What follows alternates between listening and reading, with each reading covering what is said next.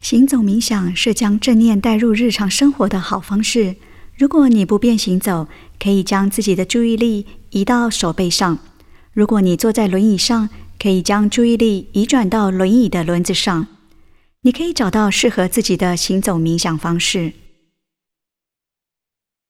行走冥想的精髓是把正念融入我们平时的活动中，在行走时，或是从一个地方要到另外一个地方的时候，我们常常会想的是抵达那个地方之后要说些什么，想象对方也会说些什么，然后我们要如何回应。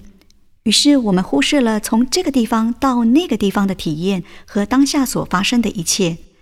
在这个训练中，我们尝试将注意力放在自己的身上和行动时的感觉。我们在做传统的行走冥想时是睁开眼睛的，因此我们放在身体上的注意力强度是很低的，不需要紧张的过度集中注意力。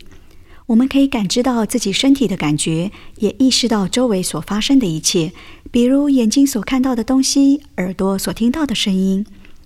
在冥想的过程中，我们可以将注意力放在某个意识的集中点上，把它当做一个检验的参照物。说到行走冥想，我们首先提到的是将能量降低。我们随时可以感觉到脑中存在着“我是谁”的意识。现在，我们试着向下看着自己的脚，注意自己脚步的感觉，